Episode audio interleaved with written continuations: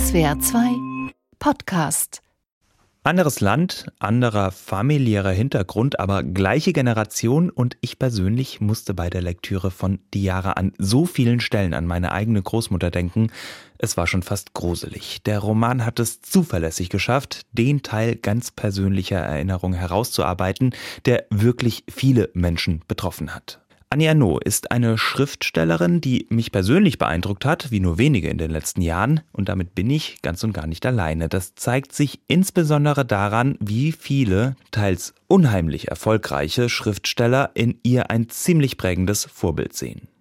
Was geht? Zunächst mal der Literaturnobelpreis nach Frankreich an die Schriftstellerin Annie Ernaux für den Mut und die klinische Schärfe, mit der sie die Wurzeln, Entfremdungen und kollektiven Beschränkungen der persönlichen Erinnerung aufdeckt, so die Jurybegründung. Was bleibt von einer Schriftstellerin, die so viele Literaten der Gegenwart beeinflusst hat wie wohl keine andere?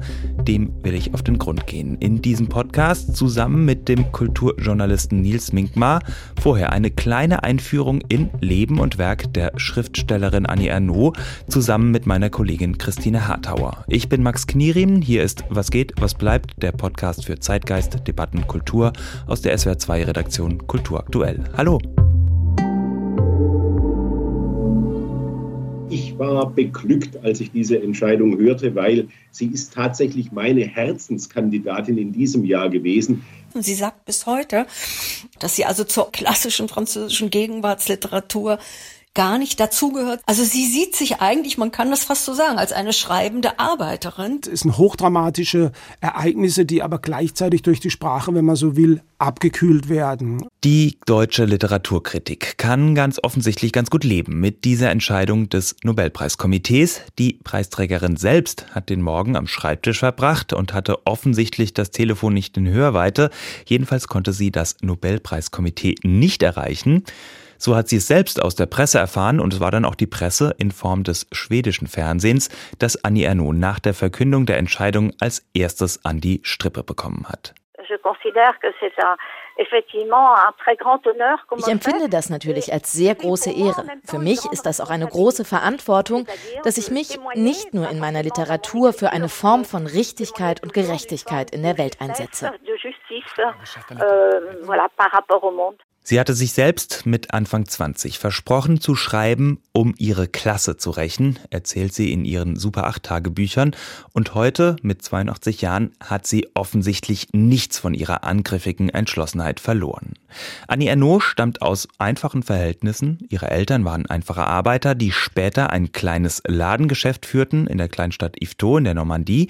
Als erste in ihrer Familie hat sie studiert, zunächst als Lehrerin gearbeitet, später als Schriftstellerin und hat es schließlich geschafft nach Paris, zumindest in den Vorort Cergy, denn richtig angekommen ist sie nie im Stadtzentrum und im Milieu der französischen Großschriftsteller, die selbst, wenn sie überzeugte Kommunisten waren, wie Jean-Paul Sartre zum Beispiel, vom Habitus und von tausend kleinen Details, die keine so anschaulich beschreiben kann wie Annie Arnaud, doch stets ziemlich großbürgerlich daherkamen. Annie Ernaux erhält den Literaturnobelpreis. Sie ist erst die 17. Frau unter insgesamt 119 Preisträgern. Und das ist bei weitem nicht der einzige Grund, warum sich meine Kollegin Christine Hartauer sehr gefreut hat über diese Entscheidung des Nobelpreiskomitees. Aber das soll sie uns selbst genauer erklären. Hallo Christine. Hallo Max. Annie Ernaux erhält den Literaturnobelpreis. Ähm, was sagst du dazu? Gute Entscheidung? Ja, also ich freue mich enorm für sie. Sie steht ja schon seit längerem auf dieser ominösen Liste, von der niemand genau weiß, wer da drauf steht. Aber es gibt ja haufenweise Wettbüros, die irgendwelche Namen in die Welt äh, wetten. Und da ist sie schon ganz, ganz lange drauf gewesen. Und jetzt ist es endlich soweit. Und ich finde, es wird auch langsam Zeit. Annie Ernaux ist 82 Jahre alt. Sie schreibt seit 40 Jahren Bücher. Sie ist wirklich eine der wichtigsten und auch eine der prägendsten Autorinnen Frankreichs. Und auch über Frankreich hinaus wird sie gelesen und geliebt. Und genau jetzt kommt man auch nicht an ihr vorbei. Vielleicht bekommt sie auch deswegen genau jetzt den Literaturnobelpreis. Also zum Beispiel bei den Filmfestspielen in Venedig, da wurde letztes Jahr die Verfilmung ihres Buchs Das Ereignis mit dem Goldenen Löwen ausgezeichnet. Und gerade jetzt in der Arte-Mediathek kann man einen Dokumentarfilm über sie sehen und ja von ihr auch sehen. Man sieht da nämlich Super 8 Aufnahmen, die ihr Mann und die auch sie gemacht haben, äh, Familienaufnahmen, Aufnahmen von Reisen, also private Bilder. Diese Doku heißt auch Super 8 Tagebücher und die hatte in Cannes Premiere bei den Filmfestspielen. Und genau jetzt erscheint auch noch ein Buch von ihr auf Deutsch. Das andere Mädchen heißt es im Surkamp Verlag. Darüber werden wir auch gleich noch sprechen. Also sie ist wirklich gerade überall. Mhm. Was an ihr gelobt wird, ist ja besonders ihr persönlicher, sehr, sehr klarer Stil. Also den Vergleich, den ich jetzt schon mehrfach gelesen habe, ist es diese chirurgische, klinische Präzision, mit mhm. der sie schreibt. Du hast auch Fotos als Stilmittel gerade schon mal angesprochen. Sie hat einen sehr klaren Stil, eine sehr klare Art zu schreiben, oder?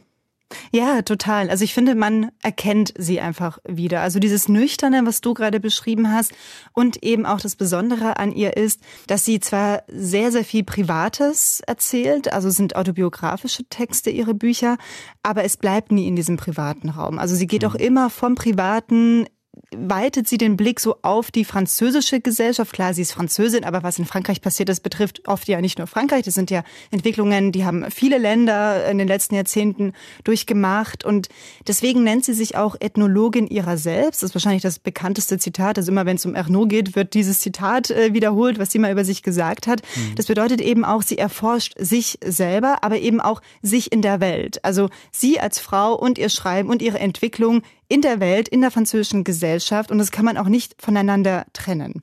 Also sie hat so einen ja gewissermaßen soziologischen Blick auf mm, die Dinge. Genau. Es ist einerseits sehr subjektiv, aber sie arbeitet auch immer ganz gut die ja größeren unterschiedlichen Interessen oder vielleicht auch Konfliktlagen raus, die sie umgeben. Ja, ja, genau, weil das hängt auch sehr stark mit ihrer Biografie zusammen. Also Annie Arnaud wurde 1940 in der nordfranzösischen Provinz geboren, einer kleinen, kleinen Stadt. Sie ist in Yvetot aufgewachsen. Ihre mhm. Eltern, das waren erst Fabrikarbeiter, danach hatten sie einen Lebensmittelladen und eine Kneipe. Es waren sozusagen einfache Leute.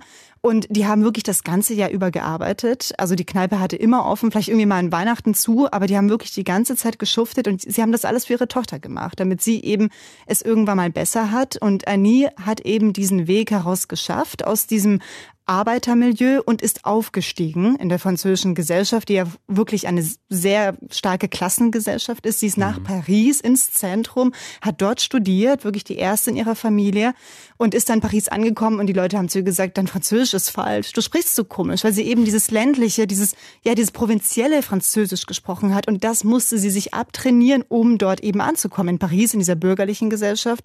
Sie hat einen bürgerlichen Mann geheiratet, also sie hat sich wirklich entfernt von ihrer Familie, aber natürlich sich auch immer zugehörig gefühlt. Und diese, ja, dieser Zwiespalt, den arbeitet sie in ihren Büchern immer ähm, heraus, weil sie immer so einzelne Themen aus ihrer Biografie hinaus oder herausnimmt und sich mit denen ganz intensiv auseinandersetzt. Und dann merkt man eben, es sind zwar private Dinge, die sie beschreibt, aber es geht dann immer auch um diese Entwicklung und um diese Gesellschaft, die sie verlassen hat, dieses Milieu und diese andere Gesellschaft, in die sie eben hineingewachsen ist.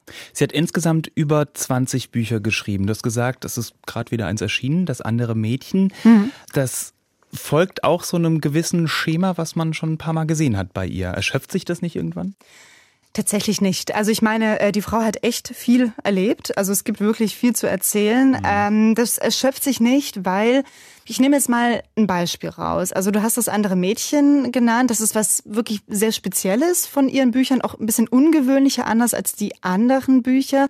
Bei das andere Mädchen ist es so, das ist mehr ein Brief, den sie geschrieben hat an ihre tote Schwester, die sie nie kennengelernt hat. Die ist vor ihrer Geburt gestorben. Und diese Schwester ist mit sechs Jahren an Diphtherie gestorben und Annie Ernaux erfährt das nur zufällig, weil sie ihre Mutter belauscht. Die steht an ihrem Gartenzaun, unterhält sich mit der Nachbarin oder mit einer Passantin und erzählt dieser anderen Frau das, dass sie schon mal eine Tochter hatten. Und diese andere Tochter, die war viel lieber als Dida. Und Dida, das ist Annie, die halt eben mhm. zuhört, die ist zehn Jahre alt und belauscht das.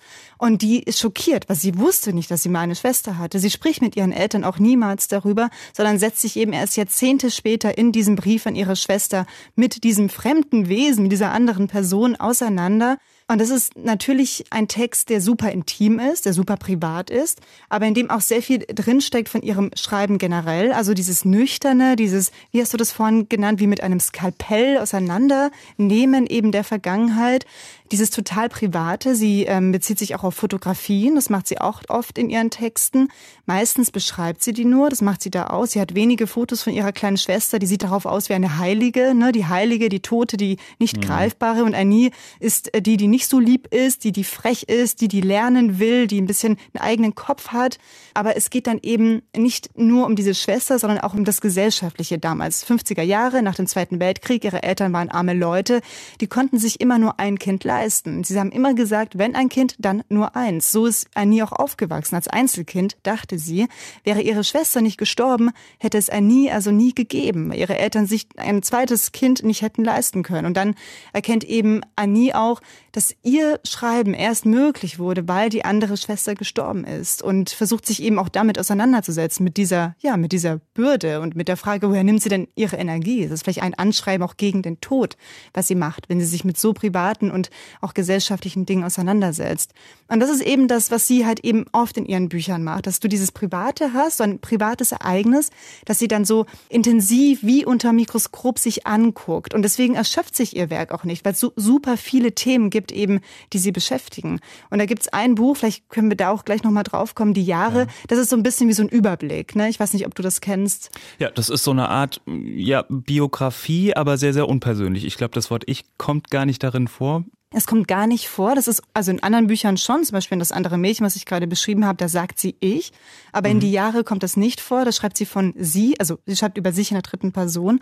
Eine kollektive Autobiografie. Ja, genau. Sie nennt es eine unpersönliche Autobiografie, weil sie eben in der Wir-Form schreibt und in der sie, also in der dritten Person von sich. Kollektiv, was du gerade gesagt hast, und unpersönlich ist es eben, weil sie fängt so bei ihrer Geburt an, also bei den ersten Fotos von ihr als kleines Mädchen, so weißt du, Säuglingsfotos halbnackt auf einem Kissen drapiert, da fängt sie an und geht dann eben weiter bis Mitte der 2000er Jahre und erzählt, wie sie erwachsen wurde, wie sie aufgewachsen ist, äh, wie sie studiert hat und so weiter, wie sie als Lehrerin gearbeitet hat. Sie hat auch erst spät angefangen zu schreiben, also wirklich erst mit Mitte 30, erst ganz heimlich, aber vorher war sie Lehrerin und zweifache Mutter. Und von dieser privaten Entwicklung anhand von Fotos, von Musik, die man damals gehört hat, erzählt sie auch viel über diese französische Nachkriegsgesellschaft, wie die sich entwickelt hat.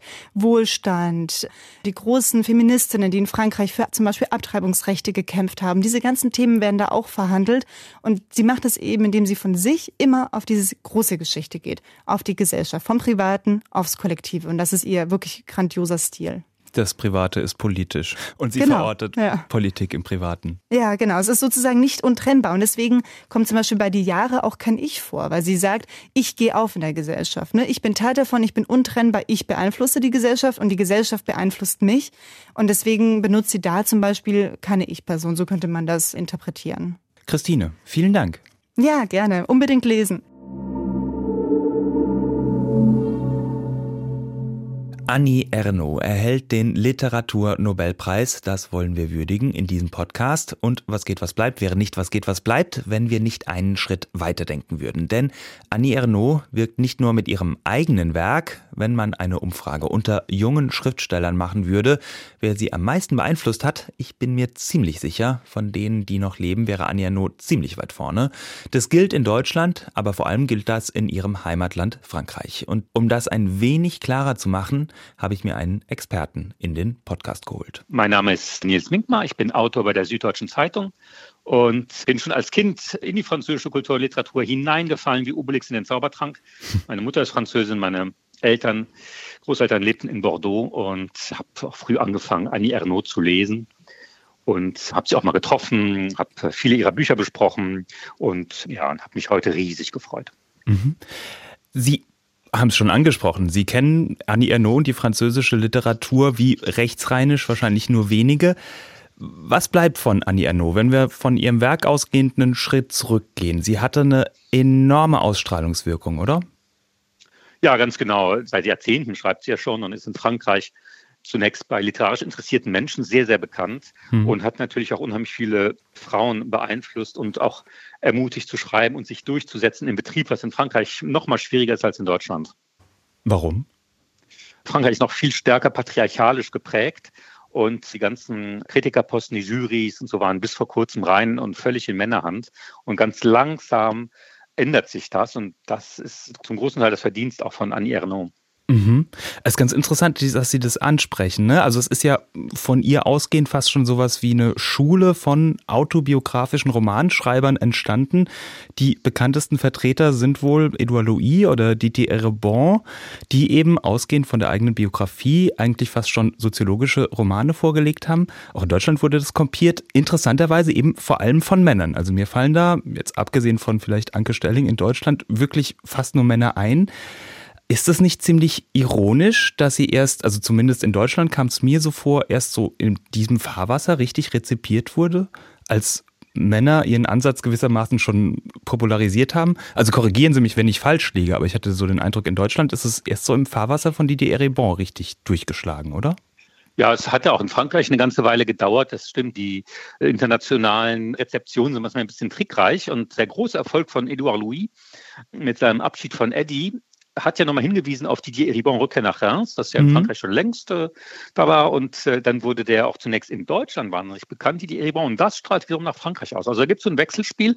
Und Annie Ernaux hat in der Zeit immer sozusagen ihre Linie und ihre Trasse gezogen und hat in Frankreich einfach Buch an Buch gereiht und wurde irgendwie immer berühmter. Aber natürlich, das half, das hat das auf jeden Fall verstärkt wie sagen, aber es gibt natürlich auch viele andere Literatinnen, die in Frankreich die Szene echt toll aufmischen. Und die überragende Qualität, die Annie Ernaux da wie so eine Königin, hm. die über dieses gesamte literarische Reich regiert, das hat, glaube ich, unheimlich viel Inspiration und Ermutigung gebracht, ja. Mhm. Was sind das für Autorinnen? Wie oh, Sie können ja, Sie haben ja da die äh, Lela äh, Slimani. Slimani und Sie haben Virginie Despentes mhm. und Delphine de Vigan. Es gibt äh, wirklich ein ganzer es ist ein ganzer Korpus an, an unheimlich kraftvoller und sozialkritischer, reflexiver Literatur, der Frankreich eine einzigartige Blüte, finde ich, der Gegenwartsliteratur beschert. Und es gab auch vor kurzem in New Yorker war so ein Porträt von Emmanuel Carrère, auch einem sehr, sehr großen Schriftsteller. Und da wird irgendwie zitiert in diesem New Yorker Porträt, dass der Carrère sich immer so sieht als die Nummer zwei der französischen Schriftsteller. Und als Nummer eins sieht er natürlich Michel Houellebecq. Es wird auch angefügt, dass Houellebecq das seinerseits auch so sieht, dass er sich als Nummer eins sieht und den Carrère als zwei da habe ich beim Lesen gedacht, ja, guckt mal, guckt man doch ein bisschen auf die Damenwelt, mhm. äh, was die Mädchen da so machen, ob ihr nicht vielleicht äh, Platz eher äh, sieben und acht seid. Weil in Frankreich ist diese, diese Rangfolge, in Deutschland macht man das nicht, aber in Frankreich ist diese Rangfolge immer sehr, sehr wichtig. Nummer eins, Nummer zwei, Nummer drei. Das kommt von der Schule her. Und zum Beispiel Sartre und de Beauvoir haben im Friedhof Montparnasse, das Grab Nummer eins, ja, das ist so typisch. Und dass jetzt die Annie Ernaux praktisch jetzt so unangefochten an Nummer eins steht seit heute, das ist äh, ein wahnsinnig wichtiges Signal. Mhm. Ist es, ähm, es ist interessant, dass Sie Michelle Welbeck ansprechen. Da wollte ich, also ironischerweise, sie dann wieder durch einen Mann definiert. Aber ich würde gern trotzdem nochmal auf ihn zu sprechen kommen, der ja auch, es ist vielleicht auch ein bisschen als ja, politisches Signal zu deuten. Michelle Welbeck hat immer mal wieder mit der Rechten äh, zumindest kokettiert, während äh, Annie Ernaux äh, stramm links steht. Sie hat sich im Wahlkampf auf die Seite von Jean-Luc Mélenchon gestellt. Ähm, ist dieser Nobelpreis vielleicht auch ein bisschen als politisches Statement zu verstehen? Also in Stockholm regieren ja auch neuerdings die Schwedendemokraten. Auf jeden Fall. Erstmal hat die Akademie ja ihre eigene MeToo-Geschichte in ihre eigenen mhm. Probleme und, und Geschichten auch zu bewältigen. Das ist ja ein starkes Signal. Es fällt natürlich jetzt auch in den Aufstand im Iran und die Abtreibungsgesetzgebung in den USA. Das heißt, man hat hier nochmal so eine sehr starke Frauenfigur, die auch sehr politisch agiert, ausgezeichnet. Das kommt auf jeden Fall zum rechten Zeitpunkt. Und ich habe mich wahnsinnig gefreut. Ich finde, weil diese gesamte Zeit ist ja jetzt seit dem Überfall auf die Ukraine so düster und so belastet in vieler Hinsicht. Und das ist so ein Signal der Hoffnung, zu zeigen, dass auch Literatur, wie sie Annie Ernaux schreibt, bewegen kann, dass die Dinge anders gesehen werden, dass die Dinge in Bewegung geraten, zumindest erstmal im Kopf der Leserinnen und Leser. Das war heute wirklich so eine Adrenalinspritze. Mhm. Jetzt haben Sie Annie Ernaux über Jahre verfolgt, auch rezensiert, Sie haben es angesprochen. Wenn uns jetzt jemand zuhört, der bisher vielleicht gar nicht so richtig was damit anfangen konnte, jetzt Interesse gewonnen hat und sich selbst mal reinlesen will in das Werk von Annie Ernaux. Was würden Sie empfehlen? Womit sollte man anfangen? Mit Die Jahre. Die Jahre ist so eine äh, Kollektiv-Autobiografie. Das heißt, sie erzählt ja ihr Leben, unser aller Leben, das Leben ihrer Generation ihrer Leute, wie sich, wie man so im, im Strom, wie so ein Korken, im, im Strom der Geschichte mitschwimmt, aber der trotzdem sich auch fortbewegt, trotzdem einen Blick auf die Welt hat. Und obwohl sie gar nicht schreibt, ich habe das erlebt, sondern ja, von ganz vielen Leuten, äh, so ein bisschen äh, gesichtslos, aber trotzdem eben eine Klasse, ein Geschlecht, eine Generation äh, so voranmachen. Das hat sie erfunden, das gab es vorher noch nicht. Ein mhm. irres Wagnis, das ist ein ganz tolles Buch. Mhm. Also das hat Sie am meisten beeindruckt. Für Fortgeschrittene, wie würden Sie weiterlesen? Nee, was mich am meisten beeindruckt hat, war, was sie dieses Jahr gebracht hat, nämlich mhm. eine echte Frechheit. Da hat sie einen Roman geschrieben, der hat nur 27 Seiten. Mhm. Und äh, das ist die Geschichte, das heißt Le Jeune der junge Mann, und das ist die Geschichte einer Liebesbeziehung, die sie hatte zu einem jüngeren Studenten. Da war sie schon geschieden. Und das ist so reduziert. Man sagt ja oft, ach, der Roman ist zwar gut, aber ein bisschen lang, man muss was weglassen und so. Und die hat es so reduziert auf 27 Seiten. Und trotzdem lesen sie das Buch und sie haben alles da. Sie vermissen nichts, ja. Und das ist eine solche Meisterleistung und zugleich natürlich eine totale literarische Frechheit, äh, dass ich echt verblüfft war, was so ein Alterswerk noch alles äh, für Überraschungen bereithält. Mhm. Also, sie steckt trotz allem noch voller Überraschungen. Annie Ernaux. Oh ja, auf jeden Fall. Auch sehr gut ihre Super 8 äh, Filme, die Filme. Ihre Söhne haben die Super 8 Filme der Familie aufbereitet, zusammengeschnitten mhm. und sie hat dazu einen Kommentar gemacht, gibt es bei Arte in der Mediathek, auch eine ganz tolle Arbeit der Kulturjournalist und Frankreich-Kenner Nils Minkmar. Vielen Dank, dass Sie sich Zeit für uns genommen haben. Sehr gerne. Also, ich hoffe, ihr habt es euch notiert. Ihre filmischen Super 8 Tagebücher gibt es in der Arte Mediathek. In der ARD Audiothek findet ihr einen ganzen Blumenstrauß von Hörspieladaptionen zu Anja Romanen.